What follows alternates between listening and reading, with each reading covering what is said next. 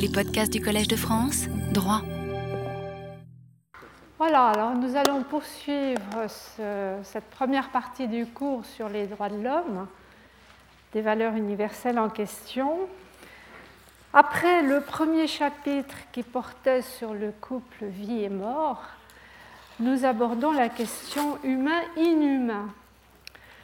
Et nous l'abordons, si vous voulez bien, par une question, une question qui fut posée ainsi, les Indiens sont-ils des êtres humains? La question a été examinée avec le plus grand sérieux au cours de l'été 1550. Il faut dire qu'à l'époque, l'empereur Charles Quint avait convoqué une assemblée des théologiens et des juristes les plus réputés pour en débattre. Et l'empereur avait suspendu à leur réponse la poursuite des opérations de conquête entreprises sur le continent américain. Alors c'est devenu la célèbre controverse de Valladolid. Controverse parce qu'elle opposa le prêtre espagnol Las Casas au brillant humaniste qui était également espagnol mais qui avait été formé en Italie, le docteur Sepulveda. À cette occasion, c'est quelque chose de bien connu, Las Casas eut l'occasion de défendre une idée qui était encore peu répandue chez les humanistes de la Renaissance. L'idée tout simplement que les Indiens auraient les mêmes droits humains que les chrétiens. Il faut dire que Las Casas les avait côtoyés depuis son ordination en 1512. Il avait appris à les connaître et sans doute à les aimer. Et il soutenait que Dieu les a aussi créés à son image. Il allait jusqu'à leur reconnaître la liberté de ne pas être convertis de force au christianisme. Même les pires pratiques, comme les sacrifices humains ou l'anthropophagie, ne peuvent, disait-il, être combattus par les armes. Et il est tout aussi grave de tuer dix mille innocents que de sacrifier une centaine de victimes expiatoires. Au fond, face à Sepulveda, qui soutenait que la barbarie des Indiens en faisait des esclaves par nature, de la formule, soumis par conséquent aux nations civilisées, Las Casas ne défend évidemment pas l'anthropophagie, ni les sacrifices humains, mais il a déjà l'intuition de ce qui deviendra le principe de l'égale dignité de tous les êtres humains. À l'époque, il faut dire que la controverse entraîna une petite modification de la législation, en principe favorable aux Indiens, mais très imparfaitement appliquée. En fait, il faudra attendre encore plusieurs siècles avant l'abolition de l'esclavage, puis sa condamnation comme crime contre l'humanité.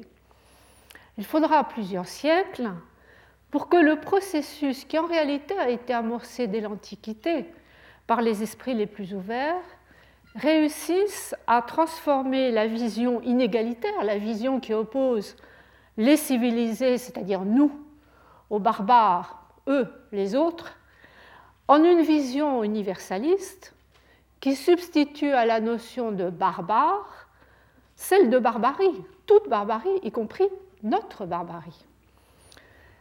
Alors au fond du couple vie et mort au couple humain-inhumain, eh bien, on voit que l'évolution dans la représentation des valeurs à vocation universelle est tardive et sans doute inachevée. Elle est tardive car il faudra des pratiques massives de déshumanisation, notamment dans les camps nazis, pour que le refus de l'inhumain trouve à s'exprimer comme valeur universelle.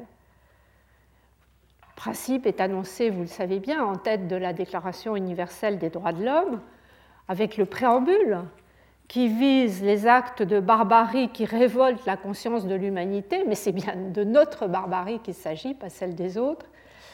Et ce refus de l'inhumain prend la forme du principe d'égale dignité de tous les êtres humains, qui est donc inscrit à l'article 1er, qui sera par la suite placé en tête de nombreux textes internationaux, et notamment, je le rappelle, de la charte de l'Union européenne sur les droits fondamentaux, article 1er aussi. Alors au plan national, ce principe de dignité humaine, il sera également consacré à la même époque par la loi fondamentale allemande, dont l'exemple sera suivi par de nombreuses constitutions. Mais en France, en France, il faudra attendre 1994 pour qu'une décision du Conseil constitutionnel vienne tirer d'une référence au préambule de la Constitution de 1946 qui est incorporée à notre bloc de constitutionnalité le principe d'une protection constitutionnelle de la dignité qui ne figure pas en tant que telle dans la Constitution. Alors le préambule dit simplement ceci, il fait référence à la victoire remportée par les peuples libres sur les régimes qui ont tenté d'asservir et de dégrader, le mot dégrader, la personne humaine, asservir et dégrader. C'est de là que le Conseil constitutionnel en 1994, c'est donc tardif, tirera le principe de la dignité comme principe constitutionnel. Alors je dirais que ce n'est peut-être pas un hasard si cette constitutionnalisation du principe de dignité est intervenue en 1994, car elle est intervenue à propos des lois bioéthiques. Il faut dire qu'entre 1946 et 1994, le risque d'inhumanité avait un peu changé de visage. On savait déjà que l'inhumain pouvait se conjuguer avec le respect de la vie l'esclavage, la torture ne tue pas toujours leurs victimes. On connaissait déjà certaines dérives de l'eugénisme, mais on découvrait seulement dans ces années 90 des formes nouvelles de sélection, par exemple liées à la procréation médicalement assistée, ou même de fabrication d'êtres humains, je pense au clonage reproductif. Et c'est pourquoi le changement dans la représentation des valeurs est sans doute inachevé, car de telles questions, celles que je viens d'évoquer autour de la fabrication d'êtres humains, ne peuvent être résolues sur le seul terrain des droits individuels reconnus à chaque être humain, sur le seul terrain des droits de l'homme. C'est en fait de l'humanité qu'il s'agit, l'humanité présente et l'humanité à venir. Et alors la notion de dignité humaine échappe aux droits de l'homme. Il s'agit plus seulement de la dignité propre à chaque être humain, mais de la dignité, on pourrait dire, emblème de cette communauté interhumaine qui accompagne la globalisation. En somme, qu'il signifie refus de la déshumanisation de l'être humain, ou qu'il signifie refus de leur fabrication, eh bien, on pourrait dire que le refus de l'inhumain va déclencher un double processus de transformation des valeurs. D'une part, l'extension des droits de l'homme à la dignité, d'autre part, l'apparition des droits de l'humanité, mutation peut-être plus radicale encore, car elle pourrait annoncer de nouveaux conflits. L'homme dressé contre l'humanité. Alors d'abord, l'extension des droits de l'homme à la dignité. Au fond, la question n'est plus de savoir si les Indiens sont des humains, mais comme Las Casas l'avait perçu, quand il comparait les massacres des Indiens par les Espagnols aux sacrifices humains pratiqués par les Indiens sur leurs victimes, savoir comment définir l'inhumain. Alors l'an dernier, j'avais abordé cette question à travers le droit pénal de l'inhumain qui se construit, avions-nous vu, à partir des paradigmes des crimes de guerre et des crimes contre l'humanité. Au fond, à présent, ce que je voudrais faire, c'est appliquer la même méthode du droit à l'éthique, non plus à des crimes internationaux qui sont imputables à des individus, mais au droit international des droits de l'homme qui oppose aux États l'inhumanité de la torture et des traitements assimilés. Il faut voir d'emblée que le défi est considérable, car il s'agit de pratiques qui sont parfois, souvent, prévues en toute légalité par le droit national, notamment le droit pénal. C'est toute l'ambiguïté de la relation droit pénal et droit de l'homme. Le droit pénal est supposé protéger les droits de l'homme, mais en même temps, il les menace. C'est pourquoi il a fallu innover. Les droits de l'homme traditionnels ne suffisant pas, c'est au nom de la dignité que l'article 5 de la Déclaration universelle des droits de l'homme dispose Nul ne sera soumis à la torture ni à des peines ou traitements cruels, inhumains ou dégradants. Alors commençons par l'inhumanité de la torture. La torture n'a pas toujours été considérée comme inhumaine. On pourrait dire bien au contraire. Elle fut longtemps justifiée et même organisée par les États, légitimée par le droit au nom de la défense de l'ordre public, soit comme technique d'interrogatoire, obtenir l'aveu ou la dénonciation des complices, soit comme supplice accompagnant la peine pour marquer symboliquement la gravité du crime. Vous savez qu'en France, la torture comme technique d'interrogatoire pour obtenir des aveux a été abolie en 1780 pour la question préparatoire, les aveux en cours d'enquête. Et en 1788, à la veille de la Révolution, pour la question préalable, celle qu'on posait au condamné avant son exécution pour l'inciter à dénoncer ses complices. En revanche, comme supplice accompagnant la peine pour marquer la gravité de certains crimes, notamment le parricide ou le régicide, elle avait été supprimée seulement en 1791, puis rétablie avant d'être abolie définitivement en 1832. Néanmoins, la France a été condamnée à plusieurs reprises pour torture ou pour traitement inhumain au XXe siècle par la Cour européenne des droits de l'homme. Elle n'est pas la seule, hein. elle a été condamnée comme la plupart des autres pays européens, car la Cour européenne se réserve au nom du caractère évolutif des droits de l'homme de qualifier maintenant torture ce qui, dans les années 70-80, constituait seulement un traitement inhumain. Vous verrez les références dans, dans la fiche, j'ai donné les principaux arrêts sur cette question. Cela étant, on sait bien aussi qu'aux États-Unis, la torture est même officiellement réapparue dans le cadre de la lutte contre le terrorisme. Tout récemment, c'était en octobre dernier, un journaliste avait posé la question au président Bush, qu'est-ce que la torture? Il avait hésité et puis il s'était contenté de répondre par référence au droit américain.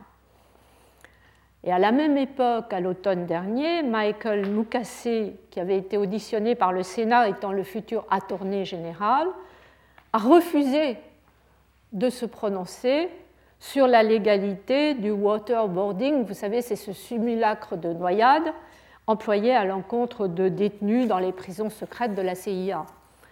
Vous connaissez la suite de l'histoire puisque je l'ai évoqué dans mon premier cours. Le Congrès américain a interdit ces pratiques de torture par une loi du 13 février 2008, ce n'est pas très ancien, mais le président a opposé son veto le 7 mars, sans aucune considération pour le droit international. Ce qui témoigne du fait qu'en matière de torture, l'extension progressive du droit international continue à se heurter à de fortes résistances nationales. Alors cette extension est pourtant frappante si on fait un survol euh, du droit international. Rappelons que la torture est désormais incriminée pénalement comme composante des infractions graves aux conventions de Genève et comme composante du crime contre l'humanité. Ça, nous l'avions vu l'année dernière. Mais ajoutons cette année que le droit à ne pas être torturé est en tant que droit de l'homme opposable aux États. Il n'y a pas que la Déclaration universelle, il y a le pacte de 1966 sur les droits civils et politiques, qui en fait un droit indérogeable, c'est-à-dire protégé même en cas de guerre ou d'autres circonstances exceptionnelles, principe qu'on retrouvera dans les conventions régionales. Ce principe concernant l'interdiction de la torture est renforcé depuis 1984 par la Convention des Nations Unies pour la prévention et la répression de la torture, qui impose la compétence universelle des juges pénaux nationaux. C'est comme ça que l'affaire Pinochet a pu être déclenchée par des juges britanniques. Et surtout, cette convention va donner une définition de la torture en plusieurs éléments une douleur ou des souffrances aiguës physiques ou mentales, l'intention d'infliger cette douleur, le but soit d'obtenir de la victime ou des renseignements ou des aveux, soit de la punir d'un acte qu'elle a commis ou est soupçonnée d'avoir commis, soit l'intimider ou faire pression sur elle Enfin, la qualité de l'auteur est également un des éléments constitutifs. Il faut que ce soit un agent de la fonction publique ou une personne agissant à titre officiel ou à son instigation ou avec son consentement. Je me suis attardée sur cette définition parce qu'elle est maintenant considérée comme euh, exprimant le droit coutumier, ce qui veut dire que l'interdiction de la torture est considérée comme norme de jus cogens, norme impérative qui devrait s'imposer aux États en toutes circonstances. Ajoutons encore que le principe d'interdiction est aussi inscrit dans un certain nombre d'instruments régionaux de protection des droits de l'homme, mais cette fois, il est inscrit avec des variantes. Alors que la charte africaine des droits de l'homme rattache explicitement la torture au respect de la dignité, c'est l'article 5, dans la Convention européenne, le rattachement est implicite, c'est l'article 3 qui se contente d'interdire la torture et les peines ou traitements inhumains ou dégradants, implicitement sur le fondement du droit à la dignité. Quant à la Convention américaine des droits de l'homme, elle est intéressante à analyser aussi parce qu'elle est beaucoup plus détaillée. Il y a six alinéas dans l'article 5. D'abord, elle relie l'interdiction de la torture au droit à l'intégrité physique, psychique ou morale de la personne, ce qui est un peu différent. Elle ajoute, cette convention américaine, les pratiques qui visent à annuler la personnalité de la victime même si ces pratiques ne causent aucune douleur, ce qui est intéressant autour du thème de la déshumanisation. Mais la Convention américaine précise aussi que toute personne privée de sa liberté sera traitée avec le respect dû à la dignité, et voilà, la dignité qui réapparaît, inhérente à la personne humaine. Ce qui est remarquable aussi avec la Convention interaméricaine, c'est la jurisprudence de la Cour la Cour de San José, qui va étendre l'application du texte en cas de disparition forcée, ces disparitions qui ne permettent pas d'établir la mort des victimes. Alors le texte est étendu à la famille et aux proches victimes par ricochet, qui sont considérés comme victimes de traitements inhumains ou dégradants parce qu'ils ont vécu pendant des années, en raison des disparitions, avec un sentiment de désintégration familiale, je cite euh, l'arrêt dont vous avez la référence dans la fiche, de désintégration familiale, d'insécurité, de frustration, d'angoisse et d'impuissance devant l'abstention des autorités pour enquêter avec diligence et célérité sur les faits dénoncés, les fameuses disparitions.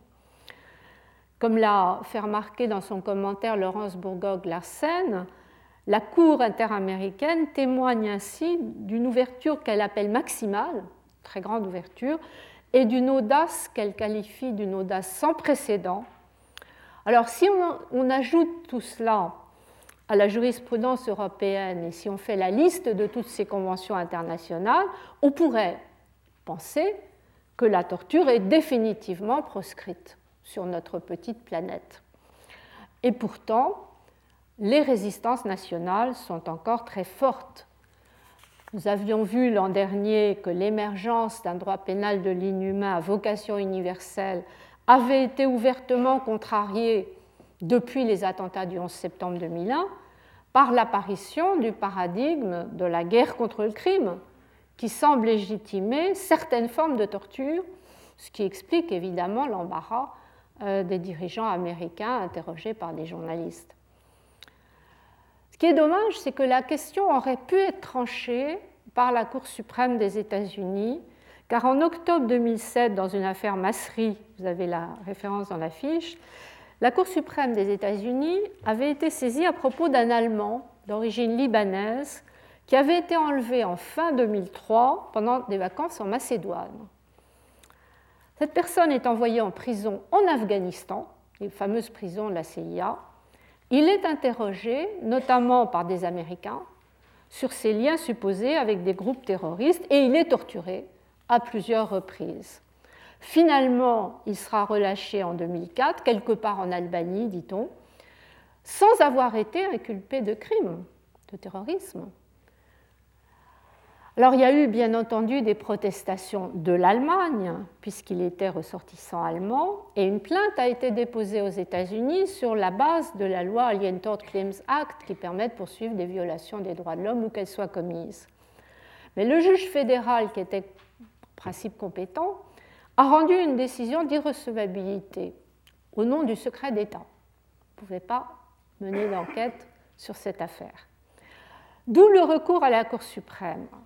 Or, malheureusement, à mes yeux en tout cas, la Cour suprême a confirmé l'irrecevabilité. Elle a refusé de se saisir en fait de la demande, également au nom du secret d'État, et elle accorde ainsi, commentait le New York Times quelques jours après l'arrêt du 9 octobre, une véritable impunité à l'État. En revanche, le Canada vient de remettre en cause des pratiques similaires. Ce sont deux affaires de 2007 pour lesquelles vous avez l'article de Madame Dumont et de Madame Dehaye euh, indiqué dans la fiche. Il vient de remettre en cause des pratiques similaires concernant des personnes soupçonnées à tort de terrorisme et, même scénario, transférées dans des pays pratiquant la torture.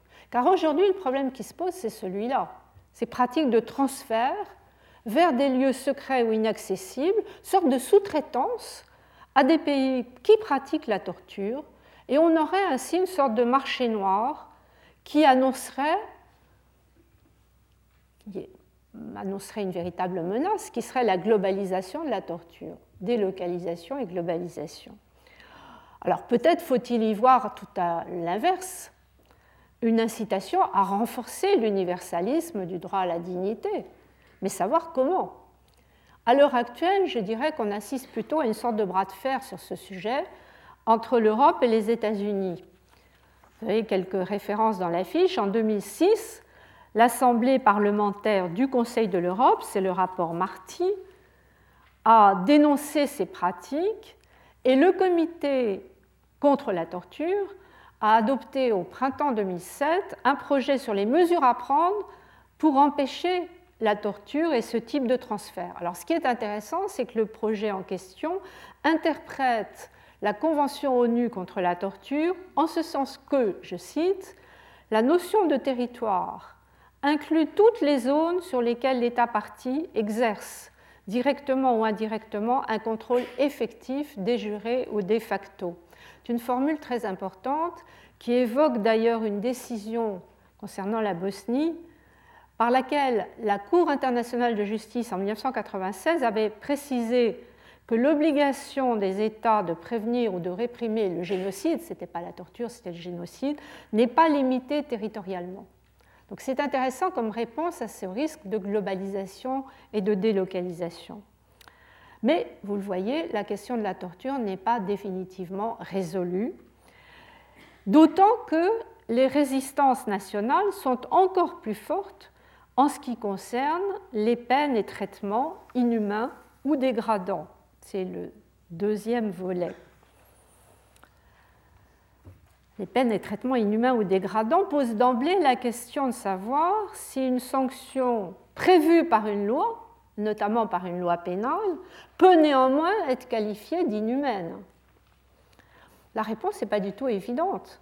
Si l'on veut bien réfléchir sur la notion même de peine, le terme implique à première vue une certaine douleur infligée au condamné. D'ailleurs, c'est ainsi que le sociologue Émile Durkheim, dans la division du travail social, fait la distinction entre les sanctions pénales dites répressives, on inflige une douleur à la personne condamnée, et les autres sanctions qui sont simplement restitutives ou réparatrices.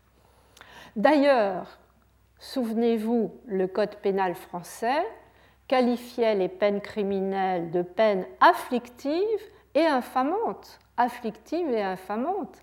C'est une formule qui ne sera supprimée qu'avec le nouveau code en 1994 et qui traduit, on pourrait dire qui trahit, la logique pénale, une logique radicalement contraire à celle de la Déclaration universelle, qui interdit les peines cruelles et inhumaines, donc afflictives, et les peines dégradantes, donc infamantes. Alors cela explique la lenteur de l'évolution qui reste marquée par un très fort particularisme pénal qui résiste, à l'intégration des contraintes du droit international. Certains d'entre vous ont peut-être suivi en juin dernier le séminaire que nous avions organisé avec Pierre-Étienne Ville sur peine de mort et suicide en Chine, le sous-titre portant Histoire et droit comparé. Car à cette occasion, nous avions observé le particularisme pénal, nous avions en effet comparé la situation chinoise, d'une part avec la situation de l'Europe qui est abolitionniste en ce qui concerne la peine de mort, mais avec la situation d'autres pays non abolitionnistes, principalement les États-Unis et le Japon. Alors s'agissant de la Chine, les historiens nous avaient rappelé, notamment Jérôme Bourgon, qui est le grand spécialiste de l'histoire du droit chinois, qu'en Chine, dans la, la Chine ancienne, la notion même de sanction pénale était considérée comme barbare, le recours au droit étant peu valorisé dans la vision chinoise. Et Bourgon notait que le couple humain-inhumain est très présent dans le débat sur la nature des sanctions pénales, mais ce qu'il avait souligné, qui m'avait beaucoup frappé, c'est que ce débat ne se construit pas autour du thème de la souffrance. La souffrance n'est pas la caractéristique de l'inhumain. En effet, il avait euh, analysé l'échelle de gravité des peines dans la Chine ancienne. Au sommet de la hiérarchie, la peine par démembrement, le lynch, non pas en raison de la souffrance qui serait en réalité beaucoup plus intense dans la peine par strangulation, paraît-il, mais en raison de l'atteinte à l'intégrité du corps, car l'intégrité du corps, explique-t-il, était pour les Chinois anciens le symbole de la dignité humaine. Ce qui fait que lorsqu'une loi de 1905 a aboli en Chine les châtiments cruels, en fait, elle a interdit les trois peines qui marquaient cette déshumanisation, le démembrement, la dispersion des restes et l'exposition de la tête, pour la même raison. Cela dit, c'est seulement tout récemment, et là on, bascule à l'autre bout de l'histoire, en janvier dernier, le 3 janvier dernier 2008, que la question du mode d'exécution de la peine de mort a été reposée. Vous savez que la Chine est le premier pays au monde par le nombre d'exécutions. Or, il apparaît que l'on souhaite maintenant généraliser l'usage de l'injection mortelle au lieu de l'exécution par balle. Donc, le débat sur la cruauté est repris sous cet angle-là. Alors, c'est une coïncidence, car à la même date, à peu près janvier 2008, la Cour suprême des États-Unis, qui avait peu d'années auparavant fini enfin par interdire la peine de mort pour les mineurs et les malades mentaux, a été saisie, donc elle n'a pas encore statué, mais elle a été saisie de plusieurs contentieux sur la conformité de l'injection mortelle au huitième amendement. Le huitième amendement, c'est celui qui interdit les châtiments cruels. Il semble que les juges, d'ailleurs, euh, de la Cour suprême soient divisés entre eux mais c'est une manière de reprendre le débat sur la cruauté. En revanche, dans ce même séminaire de juin dernier, nous avions appris qu'au Japon, la Cour suprême persiste à juger que la peine de mort n'a ni pour objet ni pour but d'infliger, au-delà de toute mesure, une douleur physique et morale intolérable qui serait contraire au principe d'humanité. Donc elle n'est pas remise en cause, la peine de mort. Et les commentateurs, notamment Eric Sesley, nous avaient dit mais le contexte culturel est très différent. La notion de dignité est peut-être liée au suicide d'honneur. Et du coup, à la limite, paradoxalement, elle pourrait légitimer la peine de mort si on perçoit celle-ci comme une sorte de suicide par, par euh, procuration. En tout cas, ces quelques exemples ne prétendent pas être exhaustifs, mais ils permettent de mesurer le particularisme Or, ce particularisme pénal, au plan international, il semble admis par la Convention des Nations Unies de 1984. Je dis il semble parce que la Convention n'est pas parfaitement claire sur ce point. D'un côté, la Convention précise que le terme de torture ne s'étend pas à la douleur ou aux souffrances résultant uniquement de sanctions légitimes, inhérentes à ces sanctions ou occasionnées par elles. Mais en même temps, la Convention de 84 réserve l'application d'autres textes à portée plus large, ce qui nous renvoie sur les textes droits de l'homme. Or, les textes droits de l'homme sont beaucoup plus restrictifs de ce point de vue, qu'il s'agisse du pacte de 1966 ou des instruments régionaux de protection des droits de l'homme, ils englobent toutes les sanctions pénales, ne fait pas la différence entre légitime ou illégitime, légal ou illégal. Toutes les sanctions pénales sont englobées et il ne prévoit aucune limitation à l'interdiction de l'inhumain. Et puis on peut le vérifier, euh, l'ampleur de l'interdiction, dans la jurisprudence des cours régionales, la Cour européenne et la Cour interaméricaine. Et là, on observe même une sorte de créativité de ces juges pour étendre la protection des droits de l'homme. En effet, il faut rappeler que dans les textes de départ, notamment la Convention européenne des droits de l'homme, la peine de mort est admise comme exception au droit à la vie. C'est seulement dans les protocoles additionnels qu'elle sera, euh, sera supprimée. Et pourtant, la Cour européenne des droits de l'homme et de son côté la Cour interaméricaine ont réussi à remettre en cause la peine de mort. Vous avez les principaux arrêts là aussi dans la fiche. Au nom du droit à la dignité, c'est au nom du droit à la dignité que la Cour européenne des droits de l'homme va commencer en 1989, c'est une date symbolique, dans l'arrêt Sering contre le Royaume-Uni, à condamner, en l'occurrence c'était le Royaume-Uni, un État qui a accordé l'extradition vers un pays appliquant la peine de mort, en l'occurrence c'était les États-Unis. Donc au nom du droit à la dignité, on voit une extension de l'article 3, torture et traitement inhumain ou dégradant, à la peine de mort. Et plus récemment, il y a une affaire intéressante concernant la Turquie, euh, intéressante car il s'agissait d'une expulsion vers l'Iran. Or, euh, la requérante fait la requête contre la Turquie, d'une affaire de 2000, faisait valoir que le risque, qu'elle risquait, si elle était expulsée vers l'Iran, d'être condamnée à une peine de mort, mais pas n'importe quelle peine de mort, la peine de mort par lapidation, qui est prévue par le code pénal iranien, et qui est prévue dans des conditions particulièrement atroces.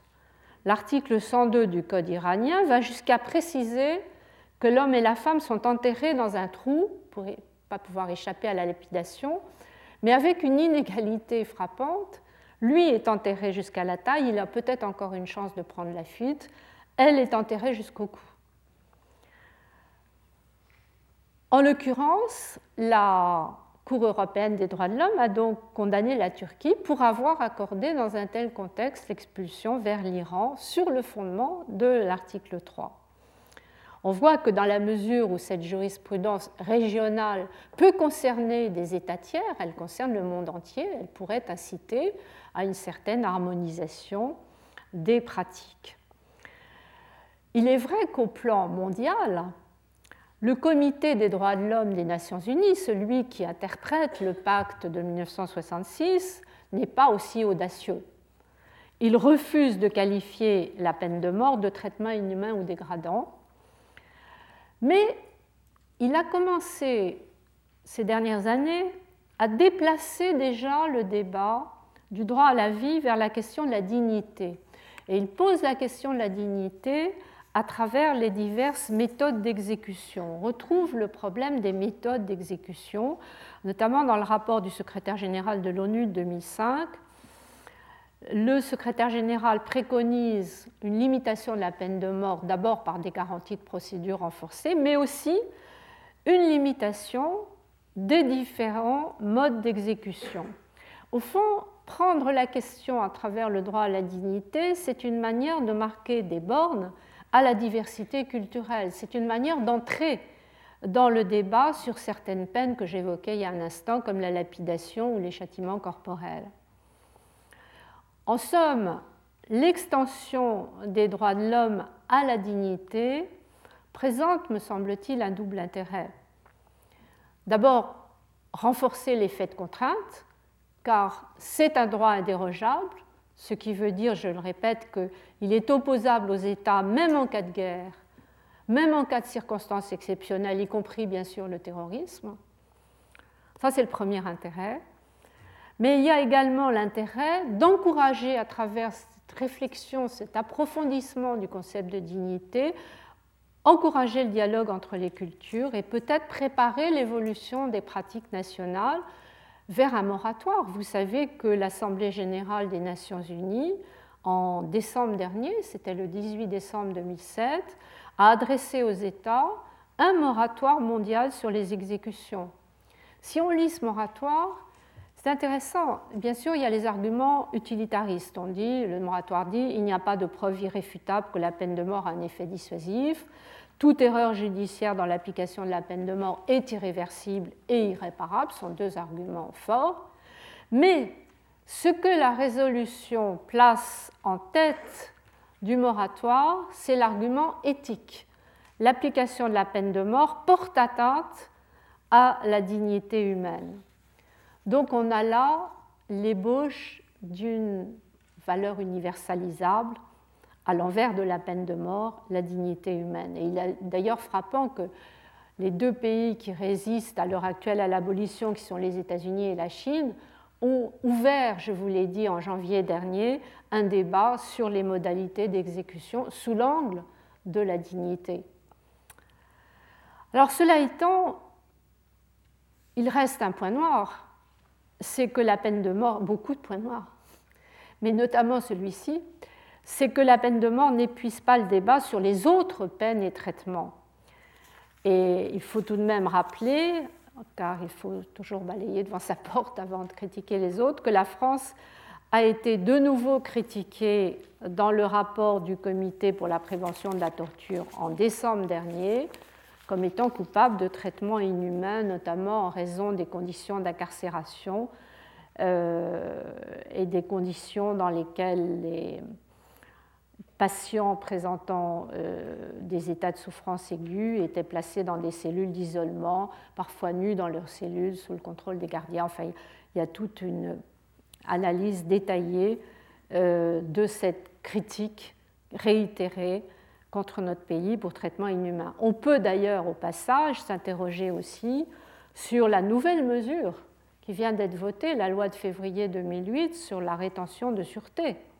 Alors le Conseil constitutionnel nous dit c'est une mesure de sûreté, ce n'est pas une peine, donc les principes euh, applicables au droit pénal stricto sensu ne sont pas valables.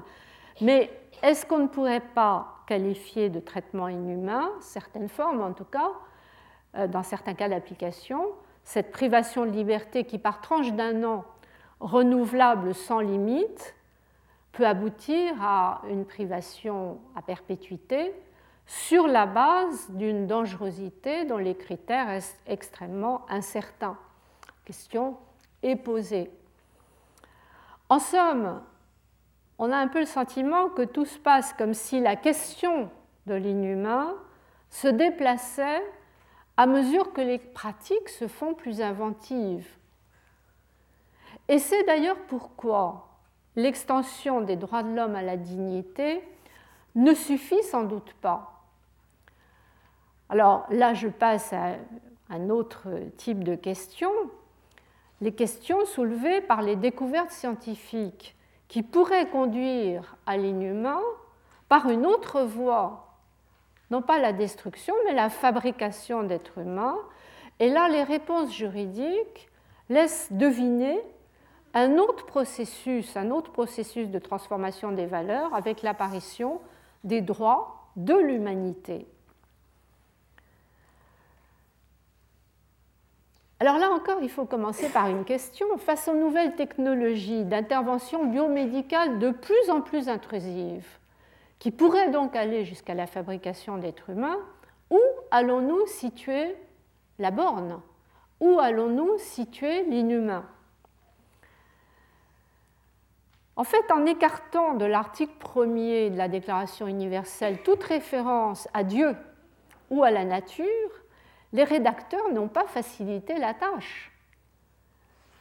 Mais en quelque sorte, on peut dire qu'ils nous obligent à approfondir notre vision de l'humanité comme valeur, valeur à protéger contre les pratiques des États, mais aussi, le cas échéant, contre les désirs des individus, désir de sélectionner leurs descendants par eugénisme, désir de fabriquer des descendants à leur image par clonage.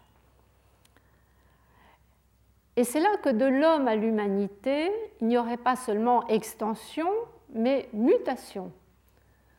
Car on quitterait la philosophie des droits de l'homme, défendre l'individu contre le risque de pratique arbitraire du pouvoir, pour une philosophie de l'humanité reconnaître l'appartenance de tous à une même communauté interhumaine et pas seulement interétatique, et protéger celle-ci au besoin contre l'autonomie revendiquée par les individus. Alors, il y a un de mes collègues, euh, Bernard Edelman, qui a beaucoup réfléchi sur cette euh, question. Pour rendre compte de cette mutation, il utilise la métaphore de la roue. Il dit, dans la tradition de 1789, l'homme est euh, le moyeu, les droits et les hommes étant reliés par les rayons.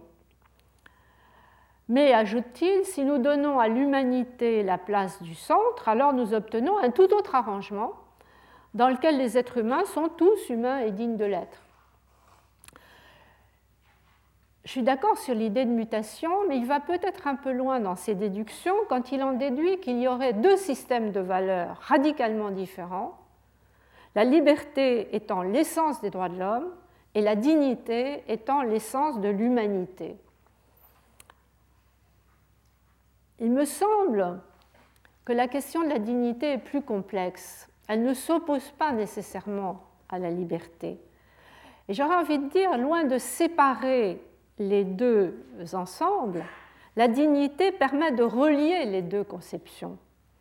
Car la dignité reste de l'essence des droits de l'homme, de l'homme, l'individu, quand elle concerne l'être humain, justement, pris comme un individu que l'on défend contre des pratiques de déshumanisation commises par autrui, l'exemple de la torture par des agents de l'État.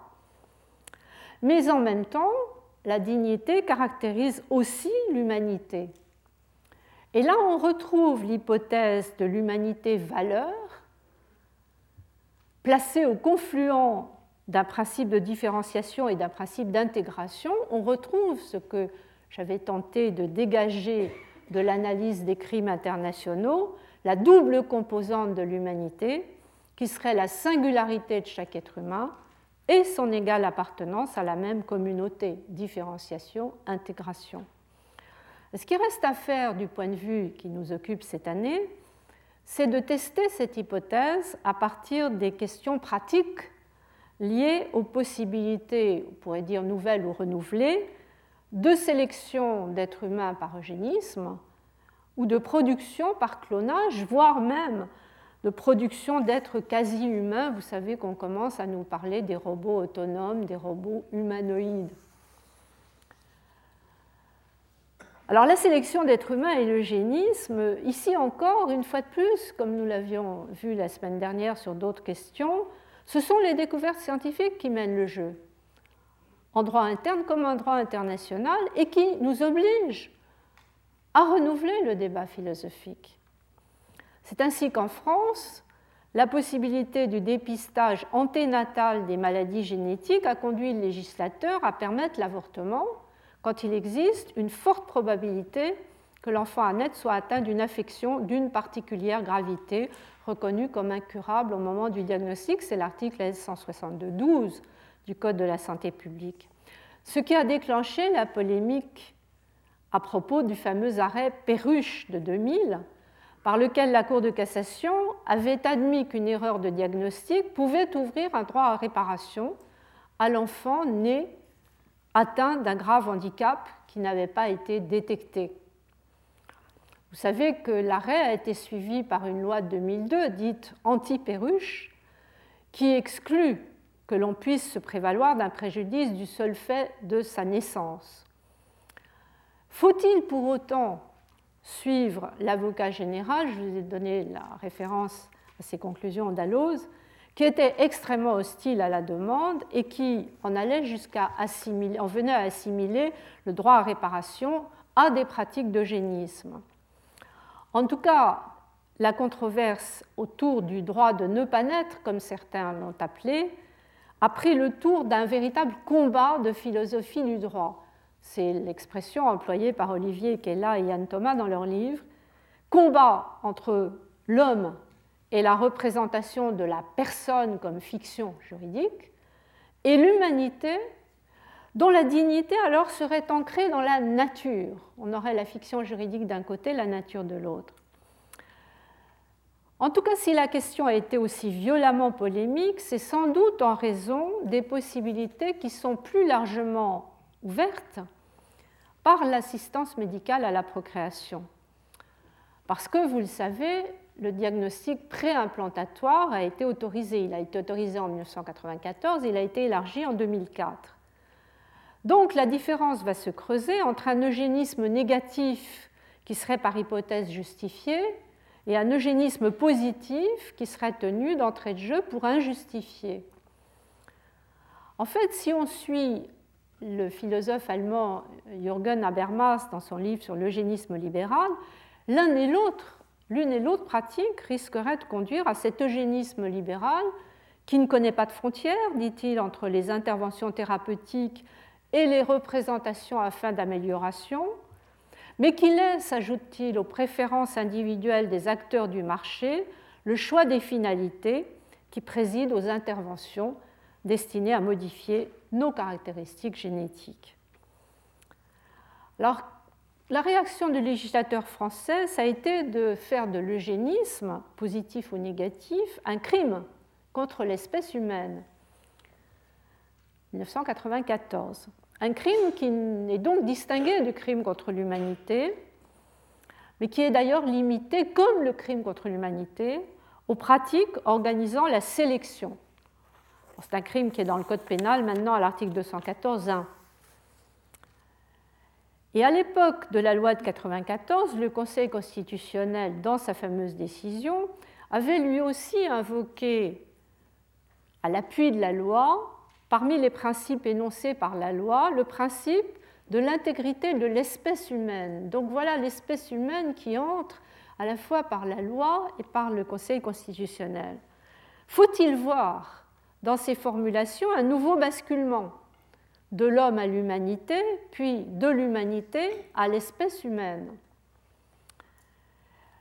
Il me semble que la question est plus complexe, car si on analyse les dispositifs internationaux, on voit qu'il ne s'agit peut-être pas, je suis prudente, de substituer l'espèce à l'humanité, mais plutôt de combiner les deux.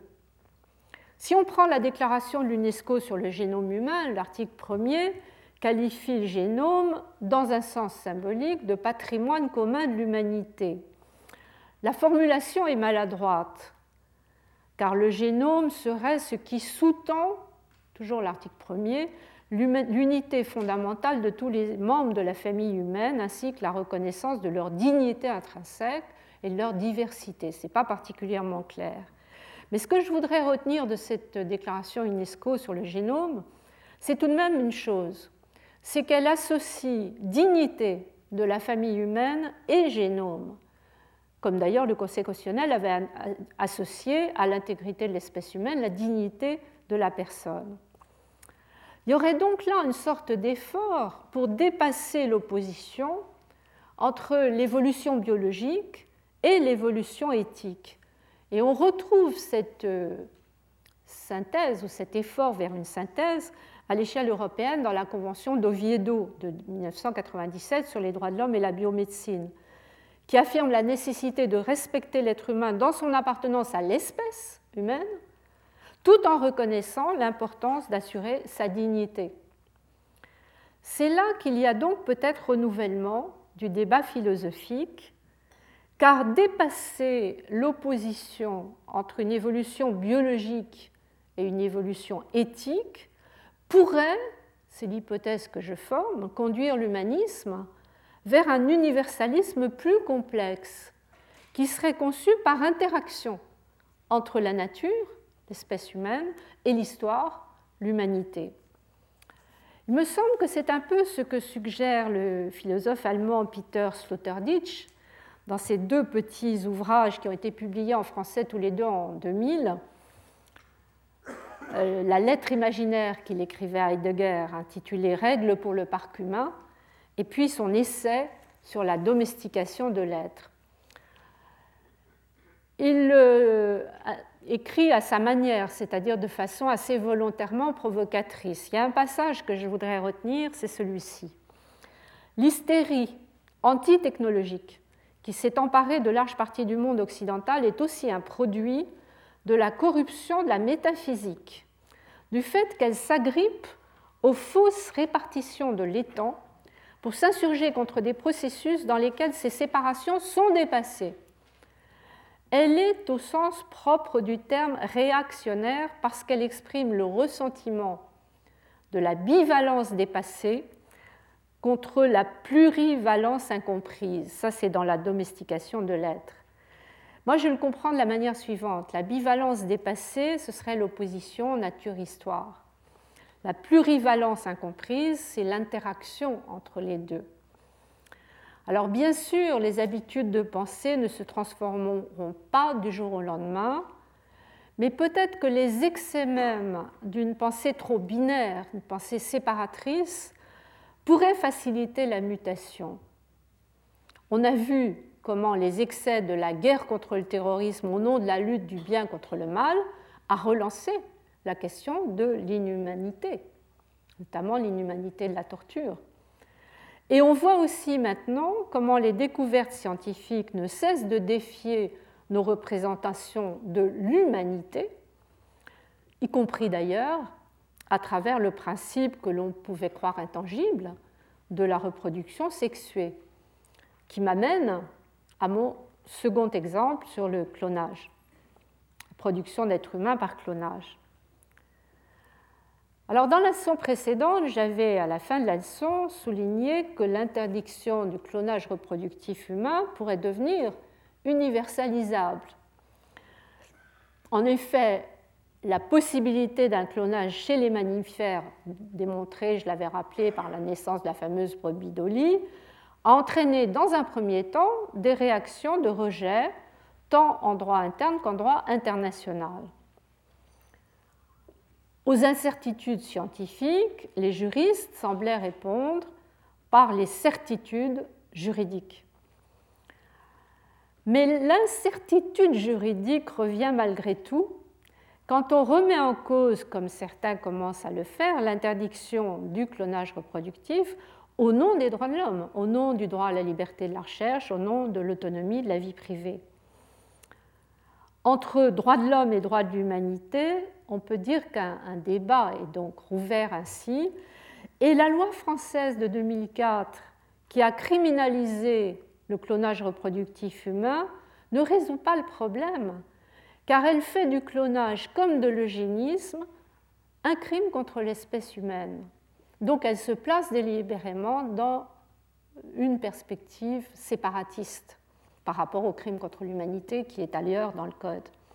Et là, je serais assez d'accord avec mon collègue Xavier Billois quand il dit il est difficile d'admettre pourtant, il est critique de cette classification crime contre l'espèce humaine, il dit il est difficile d'admettre qu'il s'agit seulement de préserver l'intégrité de l'espèce, alors que c'est bien l'humain comme valeur qui se profile derrière l'humain comme espèce. Dans la mesure où clonage et eugénisme ne sont pas rejetés en tant que techniques, mais pour leurs effets déshumanisants, les crimes contre l'espèce mettent en évidence, écrit-il, une lecture morale et axiologique de l'humanité. alors il propose, lui, de s'inspirer des termes de l'article 3 de la Convention européenne des droits de l'homme pour qualifier ces pratiques de traitement inhumain et, dit-il, de lever ainsi le voile de la biologie pour mettre à nu le principe moral posé derrière l'espèce. L'idée peut-être pas loin de ce que je disais d'interaction euh, nature-culture ou nature-histoire.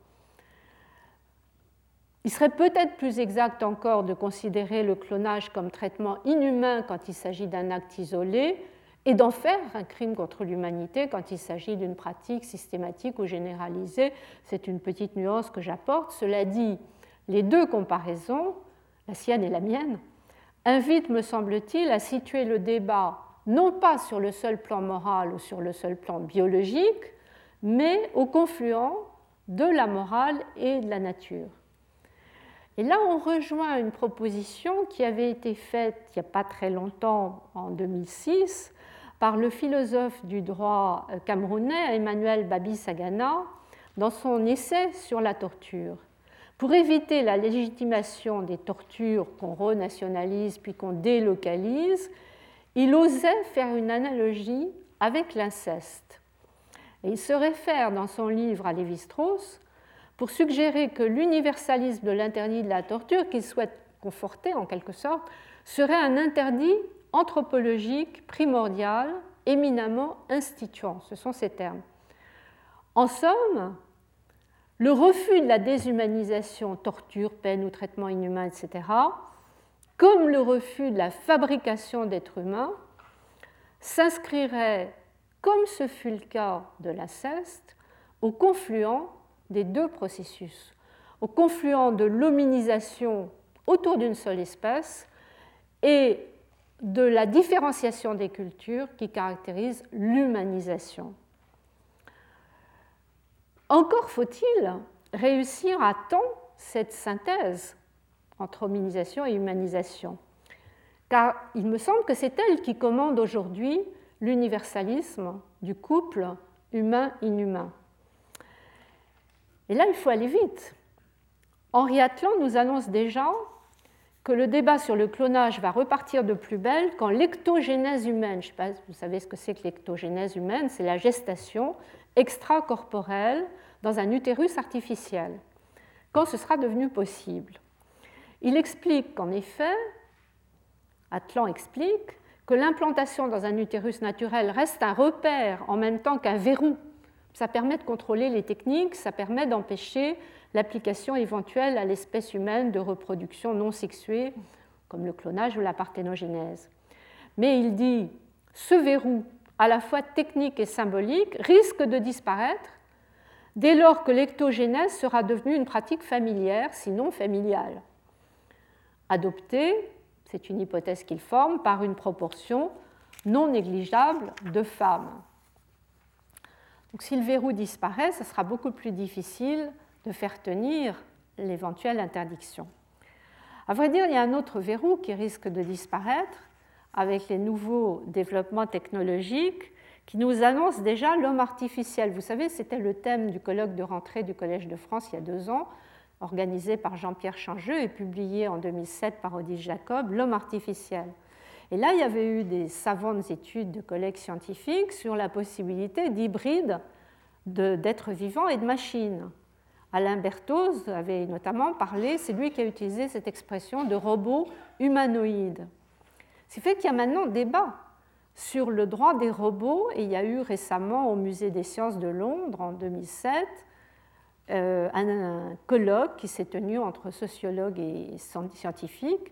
On a même discuté, vous voyez que le droit n'est pas loin, même si les juristes n'étaient pas présents, d'un projet de déclaration universelle, non pas des droits des robots, mais du droit des robots, ce qui n'est pas tout à fait la même chose. Le projet a été renvoyé à plus tard, mais en revanche, les questions urgentes, ce sont des questions du type que faire avec les robots de surveillance qui deviennent de plus en plus autonomes et qui sont armés?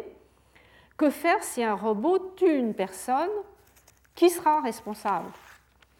Alors, vous avez peut-être vu comme moi dans le monde daté d'hier, sur un mode plus plaisant, et moins tragique en tout cas, la question posée par le journaliste tromper son conjoint avec un robot sera-t-il assimilable à l'adultère? Je vous laisse méditer sur la réponse à cette grave question. Mais pour revenir à mon propos principal, je dirais qu'il y a urgence à se mettre d'accord sur une conception universelle du couple humain-inhumain. Simplement, la synthèse que je suggère semble remettre en cause un humanisme qui s'était traditionnellement construit comme un dualisme séparant nature et culture. Du même coup, cette synthèse que je suggère fait surgir de nouvelles interrogations, on n'aura jamais terminé tout à fait avec nos interrogations, sur la place de l'humain confronté non plus à l'inhumain, mais au non-humain. D'ailleurs, les robots nous y amènent tout droit. Je vous ai donc ainsi annoncé déjà le thème de notre prochaine euh, leçon dans une semaine. Merci. Retrouvez tous les podcasts du Collège de France sur www.collège-de-france.fr.